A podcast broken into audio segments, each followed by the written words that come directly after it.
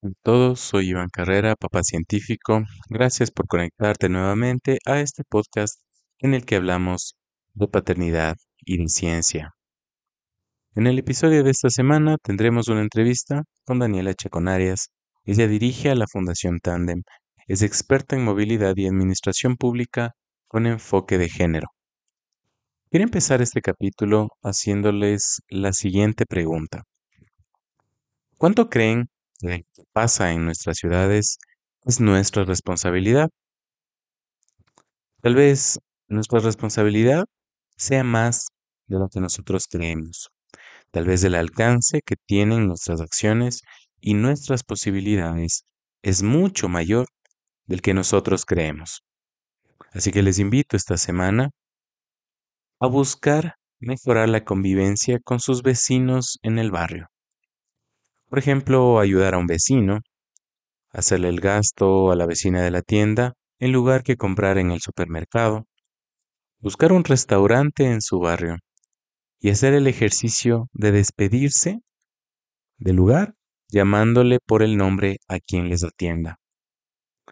También ceder el paso a los peatones, entrar saludando en el bus, en fin, encargarse de lo que suelen llamar el tejido social. Pues, como dice Daniela, la convivencia está en nosotros, no en las autoridades. Si cambias tú, cambia la ciudad. Bienvenidos.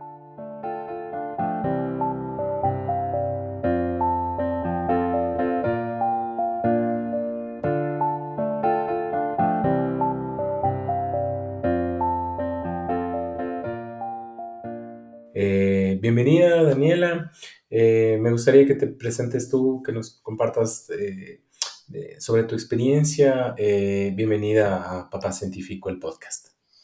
Muchas gracias, Iván, por la invitación y un saludo a todos, a todas las personas que nos, que nos van a escuchar o que nos están escuchando.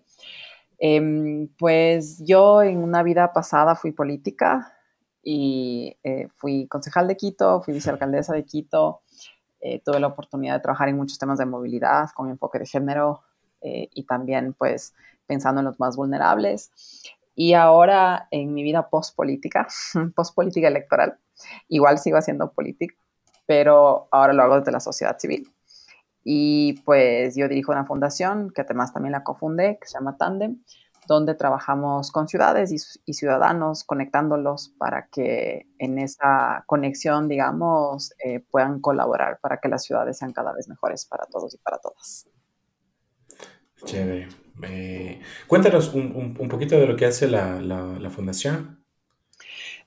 En Tandem, nosotros, Tandem significa en conjunto, es una palabra en latín que significa en conjunto, entonces nuestra filosofía se basa en que solamente trabajando de manera eh, colaborativa se pueden lograr las cosas. Y nosotros siempre decimos que somos como un puente de conexión entre el sector público, específicamente los municipios, y la ciudadanía. Usualmente cada uno de esos sectores habla idiomas distintos y nosotros hemos estado en los dos lados. Entonces, eh, pues decimos que somos este puente de traducción entre el un lado y el otro lado para pues lograr que se hable el mismo idioma y que de esa manera las ciudades puedan responder de manera más efectiva, más inclusiva a las necesidades de todas las personas. Nuestro trabajo se basa muchísimo en visibilizar las necesidades de eh, las personas más vulnerables en las ciudades para que entonces los municipios hagan política pública integral pensando precisamente en esas personas eh, más vulnerables. Ah, muy interesante. Pero no es únicamente relacionado a la movilidad, sino es un espectro más amplio, ¿no? Es un espectro más amplio. Em, pues yo un poco entro en el mundo de las ciudades mucho desde la perspectiva de la movilidad, por mis propias experiencias de movilidad como peatona, como usuaria de bicicleta, como usuaria de transporte público, como conductora de vehículo.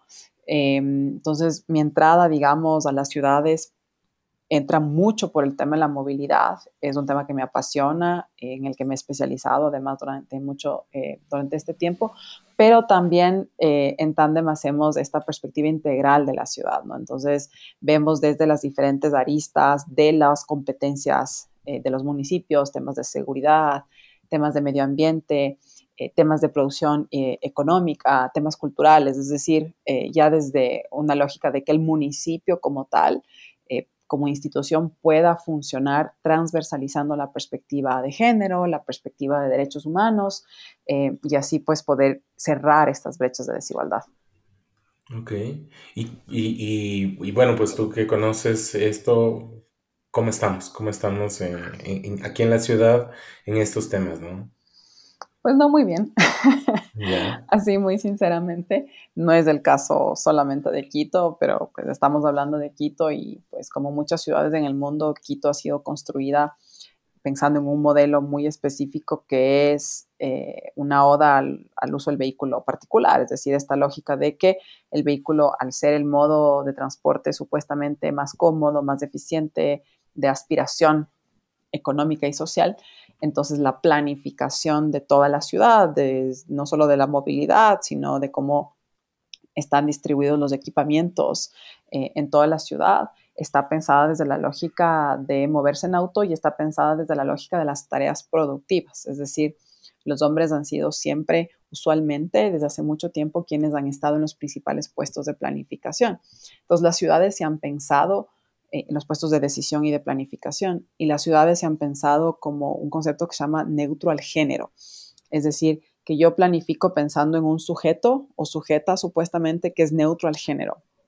Y al ser neutro al género supuestamente no tiene necesidades diferenciadas.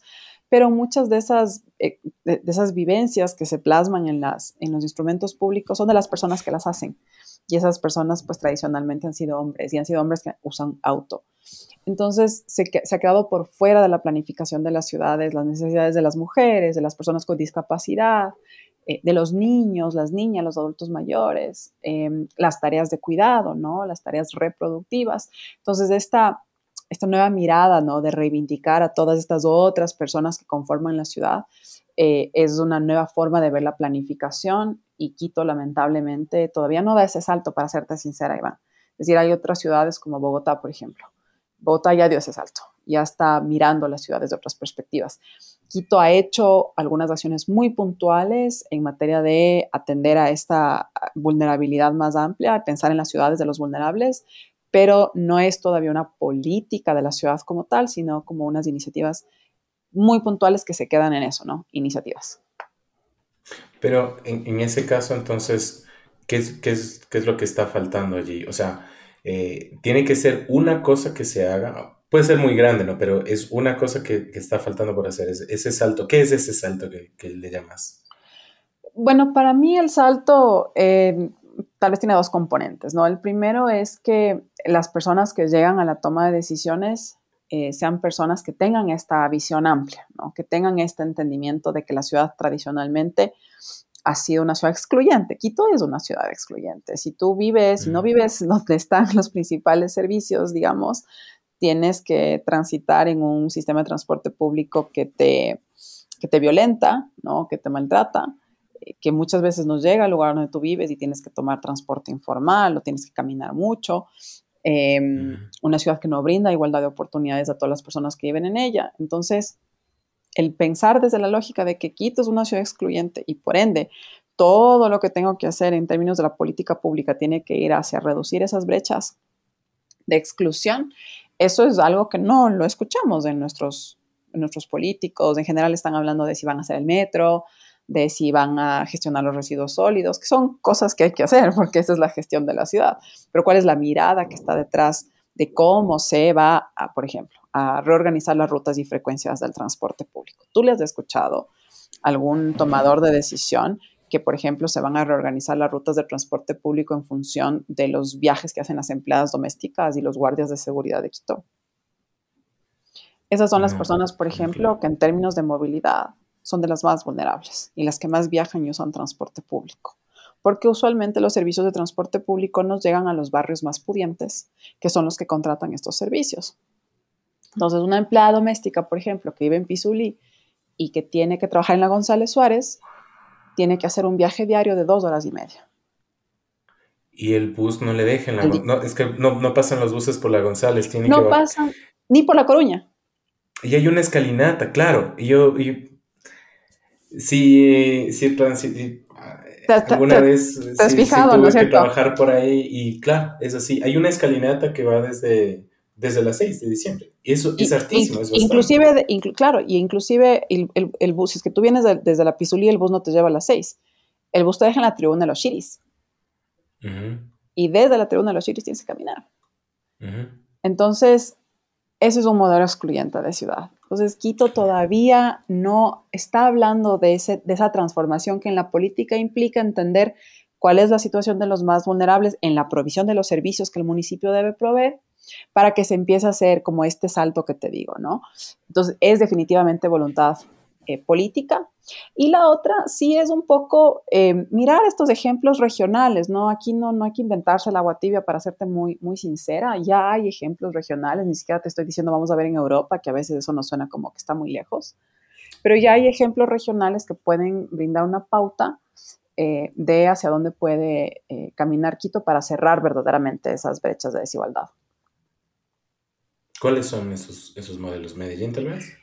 En Medellín, a mí me gustará pues hablar mucho de Bogotá, aunque ellos recién están empezando, pero por ejemplo Bogotá tiene alcaldesa mujer. Eh, y desde que Claudia López llega a la alcaldía de Bogotá, ella empieza una transformación importante. Entonces, una de las dos transformaciones importantes. La primera, los planes de desarrollo y ordenamiento territorial, que son tus planes básicos de cómo tú quieres organizar el territorio en la ciudad, ¿no? Cómo se organizan los equipamientos, cómo se organiza el sistema, los sistemas de transporte público, la gestión de los residuos y todo. Siempre se ha hecho, como yo te contaba, en función del el trabajo productivo. ¿Dónde están los trabajos? ¿No? ¿Cuáles son las principales fuerzas laborales de la ciudad? Que eso está bien, eso no hay que dejarlo de lado. Pero cuando tú estudias un poquito más a fondo las ciudades y las lógicas de cómo se mueven las personas en las ciudades, las mujeres, por ejemplo, en Quito, y esto te, te muestran los datos, no me estoy inventando, nuestro principal motivo de transporte para las mujeres son las tareas de cuidado. Después viene el, trabajo. Eh, y las tareas de cuidado es ir al hospital, ir a dejar a los huevos a la escuela, llevarles a las actividades que tienen después de la escuela, tal vez tengo que llevarle a mi mamá al hospital, tengo que ir a hacer las compras, tengo que ir a hacer el trámite, tengo que ir a pagar las cuentas. Y esas tareas recaen principalmente en los hombros de las mujeres. Entonces las mujeres se mueven de manera distinta en la ciudad. Y si es que tú no tienes esos equipamientos del cuidado eh, cerca de donde tú vives, entonces realmente la cosa se te complica completamente. En Bogotá lo que hicieron es incluir los cuidados como un eje de planificación territorial. Revisan los barrios y determinan cuáles son las necesidades de cuidado del barrio. Ah, nos falta una guardería. Ah, nos falta un centro para personas con discapacidad. Ah, nos falta un centro de cuidado para el adulto mayor. Y gestionan los equipamientos públicos no solo en relación a las necesidades productivas, sino también a las necesidades reproductivas, lo que les permite a las mujeres reducir la carga del trabajo doméstico no remunerado y poder, por ejemplo, salir a buscar trabajos remunerados que mejoren su calidad de vida. Las mujeres son las que tienen las tasas de desempleo más altas y las tasas de pobreza más altas en Quito. Entonces ahí, por ejemplo, estás aplicando política urbana para reducir una brecha eh, de desempleo y de pobreza. O sea, en, el, caso concreto de Quito, por ejemplo, con las... Eh, me parece que el nombre ahora es Quito Cuna, ¿no? Los, las guarderías los que eran, Ajá, los que eran los guaguacentros antes. Los, exacto. Entonces, sería así, ¿no? Llevarlos a los barrios para que las mujeres puedan ir a pie a estos y no se tengan que movilizar eh, mucho. Y, es que el, el, movilizar también es tiempo, ¿no? Y el día solo tiene 24 horas. Y no solo eso, es decir, los guaguas centros son una parte porque te cuidan a los guaguas, digamos, de 0 a 5 años. Pero las mujeres también estamos a cargo, por ejemplo, de los adultos mayores. O, por ejemplo, si tienes niños en la adolescencia, ¿qué pasa a las tardes? ¿Cuáles son las ocupaciones en las tardes de los niños cuando ya regresan del colegio? Em, entonces, eh, se piensa eh, a los cuidados desde esta perspectiva integral. Y entonces, por ejemplo, en, Bogotá tienen esto que se llama las manzanas de los cuidados. Entonces, en la manzana de los cuidados, tú lo que tienes es en un radio caminable estos diferentes servicios que han sido planificados acorde a las necesidades. Eh, yo estuve hace no mucho en Bogotá, fui, a conocer una de las manzanas de cuidado que además tiene un servicio de accesibilidad de transporte público fantástico. La primera cosa que tienes es que en una manzana de cuidado tienes accesibilidad a transporte público, ¿no? Llega, tienes una estación de transferencia, llegan diferentes líneas que te permiten movilizarte de manera más rápida y, por ejemplo, en el radio este, y nos contaba la directora de, de, la Dirección de Mujeres de Bogotá, nos decía, aquí, por ejemplo, nosotros nos dimos cuenta y nos enteramos, preguntando a las vecinas y a los vecinos, que una de las principales eh, carencias que tenía era una lavadora lavadoras eléctricas. Porque obviamente lavar la ropa es una tarea que pues está en los hombros de las mujeres lamentablemente y que te toma un montón de tiempo. tiempo, claro. Claro. Entonces, ¿qué fue lo que hicieron, Iván? Pusieron un sitio de lavadoras públicas.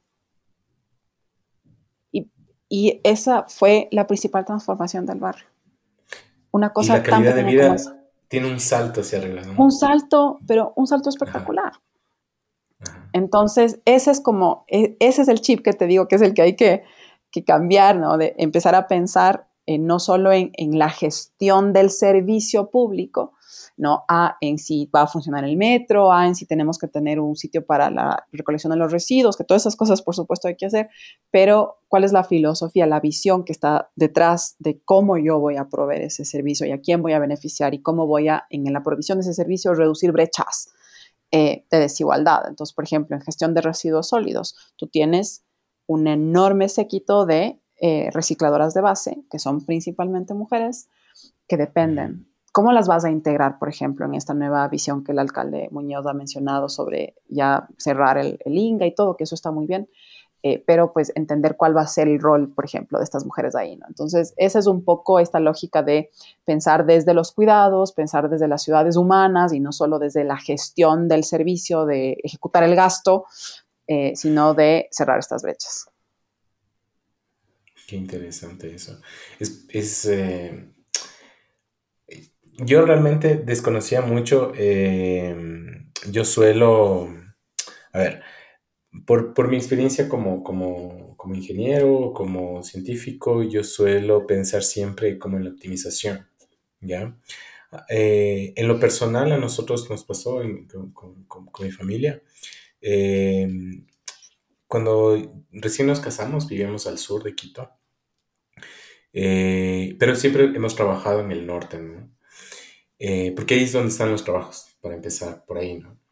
Y nos, nos pasó, nos pasaba, ¿no? Que cuando queríamos ir, por ejemplo, en bus, era súper difícil. No había, no había un solo bus que, que, nos lleve. Y de hecho, habían, teníamos nosotros que hacer inclusive hasta dos transbordos, o sea, coger tres buses. Y era, y era súper cansado y uno llegaba sin ganas de hacer nada a la casa. Y aparte, pues, que la casa a uno le espera, los platos eh, por lavar, la ropa por tantear, todo, ¿no? Eh, y tuvimos nosotros la oportunidad de mudarnos hacia el centro norte. Nosotros vivíamos en la, avenida Colón. Mi día tenía como tres horas más. El, hecho de haberme cambiado. Entonces, me, pasó cuando recién nos habíamos pasado. Eh, llegué a mi casa y era la primera vez que yo llegaba a mi casa y aún no se ponía el sol. Saliendo del trabajo, llegué a mi casa y todavía había sol. Y dije, qué loco, ¿no? Es, este cambio es, eh, nos muestra que estamos, nos falta mucho, ¿no? Em, y, siempre que uno va en, eh, no sé, yo, solo, yo solo, me suele pasar, ¿no? Que eh, estando en el bus yo digo, ¿cómo hago esto que sea más eficiente? O ¿Cómo, hago? Inclusive me, me, me, pasaba, ¿no? Como que yo sabía que si salía, por ejemplo, de mi casa, a, como es del trabajo a las 5, eh, terminaba de trabajar a las 5, pero si yo salía a las 5 había tanto tráfico, me salía lo mismo salir a las 6 y llegaba igual, nomás que me devoraba menos en, el tráfico, perdía menos tiempo en el tráfico. Entonces yo trataba de, encontrar la hora eh, precisa, exacta, con un minuto inclusive, en el que pueda ser más, más óptima, ¿no? O sea, en el, que pueda yo eh, usar los menores recursos, ¿no? Y yo siempre estoy pensando en cómo optimizar.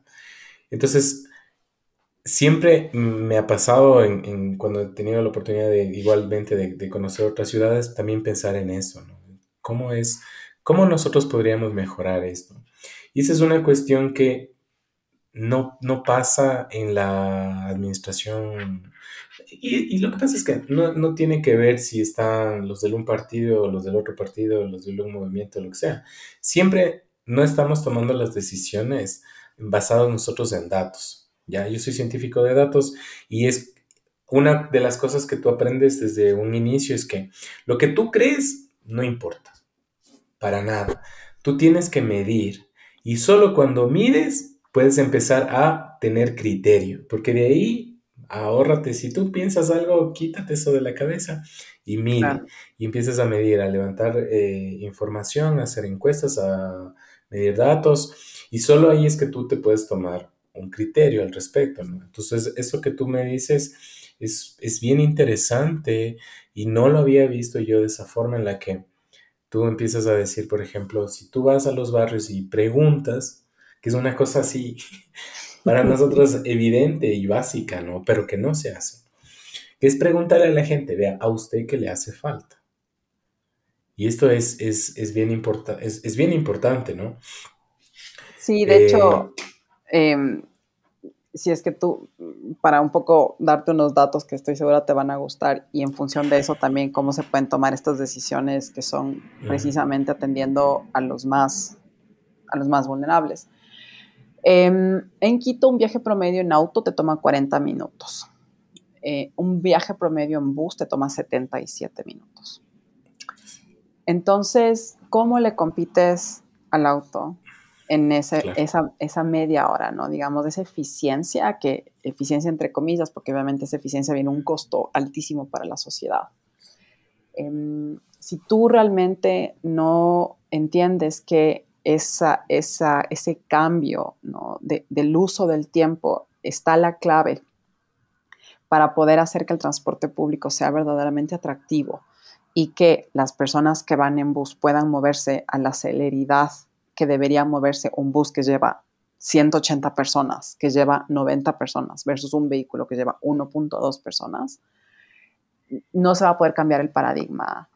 Em, y se podrán tomar todas las decisiones, eh, tratar de generar eh, trabajos en diferentes partes de la ciudad para que no tengas que viajar tanto, pero no se va a resolver el problema de fondo porque el transporte público va a seguir siendo marginal en la, utilización del espacio público. Entonces, así, una cosa que yo creo que, por ejemplo, sería maravilloso y fantástico es revertir la proporción. Revierte la proporción del uso del espacio público por parte de los, eh, de los servicios de transporte público, haz más carriles exclusivos en la ciudad. Para que todos los buses, no, no solo el trole, sino que todos los buses realmente puedan ir rápido, ¿no? sean eficientes. Em, y ahí sí vamos a poder ver como un cambio de paradigma en, cómo el transporte público sí se puede convertir en un factor, por ejemplo, de progreso, en un factor de desarrollo, em, en un factor que no te quite esas tres horas que te devolvió a cambiarte de casa y que no, porque pues habrá muchísima gente que no tenga esa posibilidad. Y el no tener esa posibilidad no tiene por qué limitar tu desarrollo en la ciudad. Y en ese caso, o sea, otra de las alternativas que se ha visto es más bien eh, que el área, digamos, el área comercial o donde están los trabajos, eh, se disgregue en la ciudad. ¿Tiene sentido eso? Así como se ponen los centros de cuidado cerca de los barrios, también ponerlo, o sea, hacer un polo en el sur, por ejemplo, de, desarrollo. ¿Tiene sentido o no? La idea es de hacer estas, esta como desconcentración y que haya diferentes partes de la ciudad que te brindan esas oportunidades en función también, también de la densidad poblacional. Entonces, por ejemplo, toda la zona de Calderón Carapungo debería tener como su propio centro eh, de desarrollo económico porque es una zona tan grande diferentes partes del sur de la ciudad del sur es enorme. Eh, entonces no es lo mismo hablar de la Magdalena que hablar de Chillogallo que hablar de Guamaní, es decir, son cosas completamente distintas. Lo propio del norte, es decir, toda la zona de, eh, de la Roldós, eh, la zona de la Delicia, de Cotocollao, esas son cosas completamente distintas. Entonces, a mí una cosa que me parece interesante y, y que es algo que, por ejemplo, no se valora adecuadamente, es que, por ejemplo, en el sur, la vida comunitaria es mucho más cercana por cómo está la planificación urbana.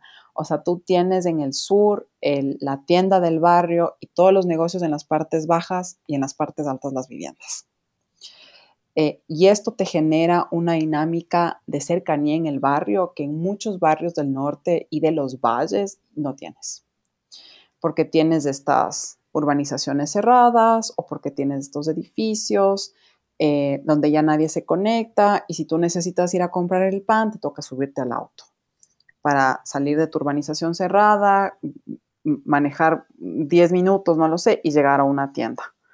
Entonces, creo que aparte de pensar en estos desarrollos de centros económicos y de generación de empleo que son importantes, también está esto otro que es este famoso concepto que me imagino habrás escuchado, la famosa ciudad de los 15 minutos que están haciendo en París. ¿Qué es esto? No es decir, que en un radio de 15 minutos caminando yo pueda encontrar todos esos servicios, el sastre, eh, la tienda, la comida de mis perros, eh, de los gatos. Es decir, yo vivo en un barrio que es así. Em, tengo el parque del barrio a una cuadra y media de mi casa. Y, ahí hay la escuela de fútbol de mi enano. es una belleza para nosotros. Y mi, y mi guagua está en una escuela que queda a 10 cuadras de la casa. Nos vamos caminando. Entonces, realmente la calidad de vida que tienes de un entorno en el que puedes ir caminando a la escuela, en el que las actividades de la tarde están caminando, en que puedes ir a comprar caminando, comprar el pan caminando y te encuentras con los vecinos y conversas con los vecinos y te haces amigo de los vecinos, también es parte de esa planificación de la ciudad, no solo desde la perspectiva productiva, sino también desde la perspectiva del desarrollo de relaciones sociales, que son súper importantes para evitar la polarización, para reducir la oportunidad del cometimiento del delito. Todo el tema de cohesión social y seguridad ciudadana están, pero íntimamente ligados, ¿no? Entonces, a medida que las ciudades crecen, y eso es inevitable, nos convertimos en extraños. Eh, entonces, las políticas urbanas tienen que ayudar a generar esos espacios de encuentro que hacen que a pesar de ser extraño, igual me siento seguro en tu compañía y tengo la posibilidad de generar una relación que no va a ser tu mejor amiga, ni mucho menos, pero pues somos conciudadanos y eh, nos toleramos, nos tratamos bien en el espacio público y convivimos. Importante eso, ¿no? Em, Respecto al tema de los, de los niños, es bien, es bien,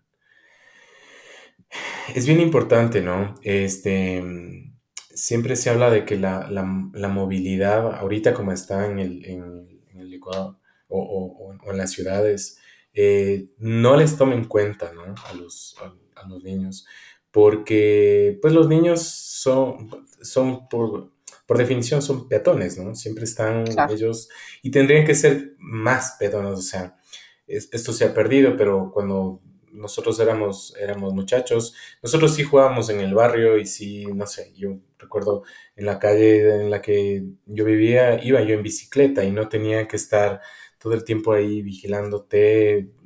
los barrios eran más seguros, ¿no? Y, y tú podías hacer eso. Eh, los carros que transitaban por los barrios respetaban a los niños en bicicleta y no, había mayor cosa. Ahora es bien difícil, los niños tienen que estar eh, teniéndole miedo a los, a los carros porque no, no, van a parar. Es como que Exacto. tenle miedo al carro porque si, tú te asomas no va a parar. Sí, Entonces sí les estamos haciendo daño a los niños. muchísimo daño. No sé si, eh, no sé si te pasa con tus hijos, pero Em, mi guagua tiene ocho años. Y em, odia caminar. odia cuando, y, más yo, más yo soy así, le promuevo caminar, ser peatones, ¿no? Pero una de las razones por las que a él no le gusta es porque tiene miedo, tiene miedo de salir a la calle, tiene miedo de lo grandes que se ven los autos, del ruido, de lo rápido que van, Em, él siente, se siente como él es, tan pequeño, en ese espacio tan grande. Y a veces cuando, por ejemplo, nos toca cruzar una avenida, él siempre me dice como, vamos por algún lado que no tengamos que cruzar una avenida. el momento en que ya es una avenida, mm. él se siente, pero así me agarra la mano más fuerte porque le tiene miedo al auto, le tiene miedo a la velocidad, al ruido, al smog. Em, y obviamente eso está generando eh, en nuestros niños eh, también qué relación están teniendo con la ciudad, Iván, porque finalmente el caminar por la calle, el hacer estas cosas, es también tu relacionamiento con la ciudad. Entonces, hay también experiencias urbanas en esto, hay toda una teoría sobre eh, las ciudades de los niños y de las niñas, y ahí tú tienes tres elementos clave. El primero es autonomía, libertad y participación. Un niño, una niña tiene que tener la posibilidad de que la ciudad le brinde autonomía, libertad y participación. Primero, son seres humanos, son personitas que tienen derechos. Entonces, no les puedes obviar de la planificación urbana que es súper adultocentrista, porque pues son niños y no están representados. Ellos tienen que estar representados. Cuando tú estás diseñando una calle, cuando estás pensando en un barrio, tienen que estar representados porque son ciudadanos y ciudadanas. Y luego el diseño urbano tiene que fomentar la autonomía y la libertad. Lo que tú decías, nosotros salíamos a montar la bicicleta y caminar por el barrio, nos íbamos a la tienda solos. Sí. A comprarles las cosas a los papás. Ahora, ¿cuánta gente manda los guaguas solos a la tienda? digamos, independientemente del contexto de inseguridad en el que estamos ahora, que eso es una lógica distinta, pero digamos si le quitamos a eso. Em, inclusive antes de que esto suceda, ¿no es cierto? Los guaguas ya no les mandan a las tiendas solos. Entonces ahí estás, por ejemplo, eh, reduciendo esa posibilidad de que la ciudad le permita a los niños ser autónomos y ser libres. Entonces, cuando tú piensas en una ciudad para niños y para niñas, estás pensando precisamente en que el espacio público sea un espacio seguro, pero no solo seguro, que sea un espacio de juego. Entonces, por ejemplo, las ciudades que hacen estas cosas que son maravillosas son ciudades más pequeñas, pero, por ejemplo, las, las bancas y los diferentes espacios en las aceras tienen juegos. Porque tuviste que los niños cuando van caminando, ellos quieren jugar. Entonces se suben al asiento y, se, y van por aquí, van por allá. Entonces, el espacio público te permite jugar, seguro, obviamente. Y los carros van a 30 kilómetros por hora en zonas residenciales y hay zonas muy seguras para cruzar y los niños no les tienen miedo a los autos. Entonces, ese sí es un salto enorme que yo te digo sinceramente, en ese sí creo que no estamos ni cerca, porque tú ves los letreros de 30 kilómetros por hora y 20 kilómetros por hora alrededor de las escuelas y creo que la gente pasa al lado y acelera. Entonces sí hay ahí. Te pitan. a mí, yo, yo para ir a mi trabajo, casi todos los días tengo que pasar por la zona de 30 de la González Suárez, ¿no? Te pitan, te, te, insultan, te dicen, ve, muévete lento. Y es como que, pero dice 30. Y de hecho, eh, frente al colegio que queda ahí, es de 20. Dice que ir a 20. Más insultos. El, el, el, el tipo subido en el carro está loco para llegar juntos al mismo semáforo. Claro, claro. Entonces, te, pita, te rebasa, te insulta y luego llegamos iguales al semáforo, ¿no? Es, es, para mí es una cosa loquísima, es como que, ¿qué te pasa? Igual llegamos.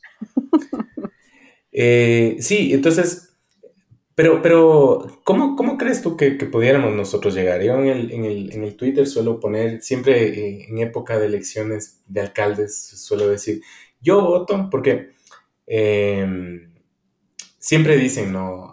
¿Qué tendría que hacer el candidato por el que votes? Y entonces yo digo, ver, yo voto y le hago campaña al que sea que en lugar de eh, hacer la campaña, él coge un coche de bebé y se pone a empujar por cualquier calle, no importa. Imposible. Porque es imposible andar con coche en cualquier calle. Entonces, vea, inclusive, me, a mí me pasaba cuando mi hija estaba más pequeña, ahorita ella tiene tres años, ya no usa coche, pero cuando era bebé, eh, me tocaba ir, salirme a la acera, perdón, salirme a la calzada, ah. porque la acera er, era, terrible, este, llena de huecos y de cortes y de esas rampas que hacen para entrar en carro. Para los autos. Ajá. Y, y, era mucho, entonces yo me subía, más bien me bajaba a la, a la calzada, ¿no? Y, no, y, cómo hacemos? Porque, ¿cuál, ¿cuál podría ser el proceso que nosotros como papás pudiéramos llegar a ser escuchados y a decir que las calles sean más seguras para nuestros hijos? Tienes una de las cosas maravillosas de nuestra legislación en Ecuador es que tenemos muchos mecanismos de participación ciudadana. No sabemos usarlos, no los conocemos, pero cuando ya los conocemos y los podemos utilizar, eh, realmente se convierten en una herramienta de poder. Entonces, tienes algunas entradas. La primera son los consejos de protección de derechos. Hay un consejo de protección de niños y de niñas. Estos consejos inciden en la planificación de la ciudad, forman parte del consejo de planificación de la ciudad. Entonces, por ejemplo, ahí es una voz que está en un espacio donde se desarrollan los planes de la ciudad. Em, que, por ejemplo, ¿quién representa ese consejo de niños y de niñas? Eh, ¿Cuáles son eh, las, las, propuestas que tiene? Eh, cuáles son las voces ¿no? que están siendo escuchadas en ese consejo. Se puede promover, por ejemplo, también que el alcalde se comprometa y se suscriba a esta, hay una red de ciudades para niños y para niñas, ciudades amigables con la infancia. Em, y al convertirte parte de esta red, empiezas a recibir eh, apoyo tanto financiero como asistencia técnica de estas organizaciones que vienen haciendo esto en muchas partes del mundo. De hecho, hay varias ecuatorianas eh, que están enmarcadas eh, en esa red donde empiezan a hacer pilotos, por ejemplo, en diferentes barrios y van luego ya replicando otras partes de la ciudad y creando estas, estos espacios para niños y para niñas en el espacio público. Hay ciudades, por ejemplo, que tienen consejos de niños y de niñas. Entonces, el alcalde o la alcaldesa se reúne cada cierto tiempo con un consejo de niños y niñas y él les tiene que escuchar cuáles son sus consejos para una mejor ciudad, involucrar a los niños en la planificación, en el diseño del espacio público, por ejemplo, si te toca rehacer, eh, reorganizar un parque o construir un parque o readecuar un parque en un barrio, pregúntales a los niños qué quieren, pues pregunta a los adultos. si quienes más utilizan esos espacios son los niños, entonces pregúntales a ellos qué es lo que quieren y en función de lo que ellos quieran diseña, ¿no? Em, porque no es difícil, en, realidad es más un tema de, de, voluntad política, porque ya en los mismos recursos que vas a invertir, lo único que haces es incluirles a los niños y a las niñas en esa planificación. Y de ahí obviamente algo que sí eh, es urgente y yo espero que este alcalde lo haga porque le he escuchado decir en, un par de ocasiones de este tema, es el tema de las aceras. Es decir, aquí hay, se necesita una reforma urgente, una ordenanza que le ha dado al municipio la excusa de decir que el frentista es el encargado de la construcción de la acera, cuando eso no es así. frentista es el encargado del mantenimiento de la acera, del cuidado de la acera, pero no de la construcción. Eh, entonces, claro, ahí todo el mundo construye como se le da la gana, sin, sin regla, sin norma. Entonces, lo que tiene que hacer el municipio es decir, a ver, yo me voy a dedicar a construir aceras para hacerlas todas uniformes y que sean amigables a las personas que van con los coches de los guaguas, a las personas con discapacidad, a los adultos mayores. Em, y luego te cobran en la contribución especial de mejoras, porque no se trata de que las cosas sean gratis. Eh, yo rehago tu acera y te cobro en contribución especial de mejoras como frentista y, hay cómo hacer. en cuatro años de administración, además, es decir, no es imposible. Pero sí es un tema como de creatividad y de voluntad política. Pero, o sea, si es un tema de, voluntad política es porque hay un costo político, o sea, es impopular hacer estas cosas y por eso no lo hacen. Eh, yo no creo que sería impopular. ¿Tú crees que la gente se opondría a que, a que podamos caminar en las aceras de Quito? Yo creo que no. Pero es, es un recurso que en vez de pavimentar la calle, estás utilizando para esto. Y la demanda por la pavimentación de los huecos, de las calles, es una demanda políticamente fuerte. Tú sabes, en estas ciudades así. Eh, entonces sí puede ser que haya una demanda política compleja ahí, pero no creo que sea difícil de gestionar. Hmm. Creo que habría apoyo de la ciudad. Yo creo que la ciudad apoyaría una iniciativa así. Además, la haces a plazos, ¿verdad? Tampoco es que la puedes hacer. O sea, la, haces así y puedes inclusive cobrar en la contribución especial de mejoras a plazos.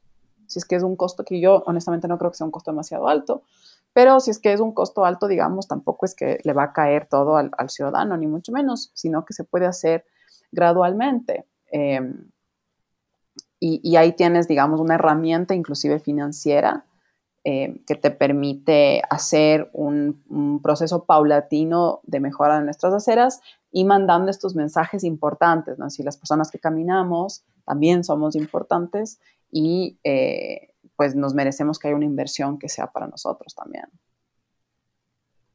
Interesante eso. Creo que en, ese caso la...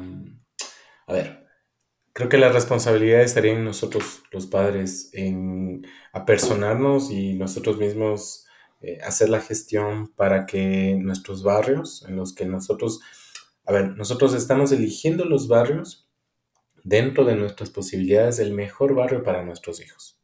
¿Ya? Pero no es que el barrio ya está, el barrio lo haces tú mismo con tus vecinos y tú pasas, o sea, tal vez no estamos sintiendo que nosotros podemos, a través de esta responsabilidad, tener el poder de cambiar, de modificar nuestros barrios para que sean mejores para nuestros hijos. Eh, y eso nos está haciendo falta como papás. Sí, ahora que dices esto, eh, importantísimo involucrarse con la asamblea del barrio, el comité del barrio, y, participen en los presupuestos participativos. Imagínate que para los presupuestos participativos del año que viene eh, se pueda gestionar una mejora, por ejemplo, las aceras del barrio. Yo te apuesto mi vida que nunca ha habido un presupuesto participativo para mejorar aceras, estoy segura. Eh, podría ser, por ejemplo, un espacio eh, interesante de, gestión desde los barrios a través de un mecanismo de participación ciudadana que son los presupuestos participativos y que se puede hacer justamente desde esta organización de los padres. Hmm.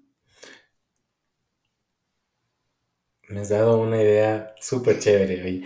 El próximo año me cuentas del presupuesto participativo de tu barrio. vamos a ver, vamos a ver. Eh, Ah, hay un, yo, yo sueño, sueño con que la calle de mi casa sea como la Valladolid. La, mm. Esa es otra calle por la que yo siempre paso por mi trabajo y me encanta que eh, le hacen poco amigable con el carro. ¿Ya? Entonces no puedes salir, no, no puedes andar rápido. No. No puedes andar rápido, tienes estos... Eh, eh, unas, macetas grandotas así, ¿no? Y tienen ahí sus, que, todo pintadito y todo bonito, y yo digo, eh, no, sé, tengo que... esa, fue gestión de, esa fue gestión del barrio, eso se hizo cuando yo estaba en el municipio. Eh, fue gestión del barrio y de hecho nos invitaron a pintar las macetas las primeras y ahí siguen. Sí, sí, sí. Hace poco, de hecho, le, dieron otra, otra manita de gato, otro, le, renovaron a esas, esas pinturas. Eh, está, bonito, ¿no? Entonces, eh, como en tantas cosas, ¿no? La, más bien, eh, nosotros bien como ciudadanos podríamos no, no pedir de las autoridades, sino nosotros apersonarnos de sus procesos. Es, suena súper fácil dicho y es muy difícil ya hacerlo en la práctica, pero ¿quién más va a hacer sino uno mismo? Te diría que es menos difícil de lo que pensamos, para serte sincera. Em, sí, sí, conociendo cómo funciona, obviamente siempre vas a tener retrocesos y la organización barrial es, es difícil, hay que crear redes de confianza, a veces eso es lo más difícil, para serte sincera. Pero un barrio que esté bien organizadito eh, y que sepa lo que quiere, tiene mucha más posibilidad de gestionar rápido frente al municipio las demandas porque el municipio tiene que responder, está legalmente obligado a hacerlo y más aún si lo haces a través de mecanismos de participación ciudadana. Entonces, em, por la experiencia que yo he visto de barrios organizados consiguiendo cosas, es más, es menos difícil de lo que se cree, lo que no quiere decir que no está exento de dificultades, pero a veces pensamos, no, no, es que yo no puedo cambiar las cosas, no, es que es imposible, no, allá esos ya toman las decisiones, ya está arreglado, no, no, no hay cómo hacer nada, ¿no? Eh, cuando en realidad sí, obviamente hay cosas de la política que son muy complejas, eh, pero a nivel de la ciudad, hay como hay más cercanía, hay mucha más posibilidad de que esa gestión barrial tenga realmente eh, impactos positivos que uno pueda ver en el corto plazo. Qué importante lo que dices. Eh, Daniela, te agradezco mucho por, por, tu tiempo, por esta conversación tan, tan interesante que hemos nosotros tenido. tal vez algún mensaje que quieras dejar al, público para finalizar. Un poco en la línea de lo que tú decías hacia el final, que me gustó mucho. Em, mucho de lo que pasa en nuestra ciudad es nuestra responsabilidad. ¿no? Eh, estoy cumpliendo el límite de la velocidad. Le estoy pitando al pobre que va adelante eh, cumpliendo el límite. Respeto el paso cebra. Eh, no pito como loco. Creo que estas cositas chiquitas de la convivencia ciudadana que hacen que nuestro día a día sea más fácil están en nosotros, no están en las autoridades. Eh, y creo que eso nos ayuda inclusive a ser mejor ciudad y a que nosotros demandemos a los otros eh, una mejor ciudad. Pero yo tengo esta frase, ¿no? Que siempre digo, si cambias tú, cambia la ciudad.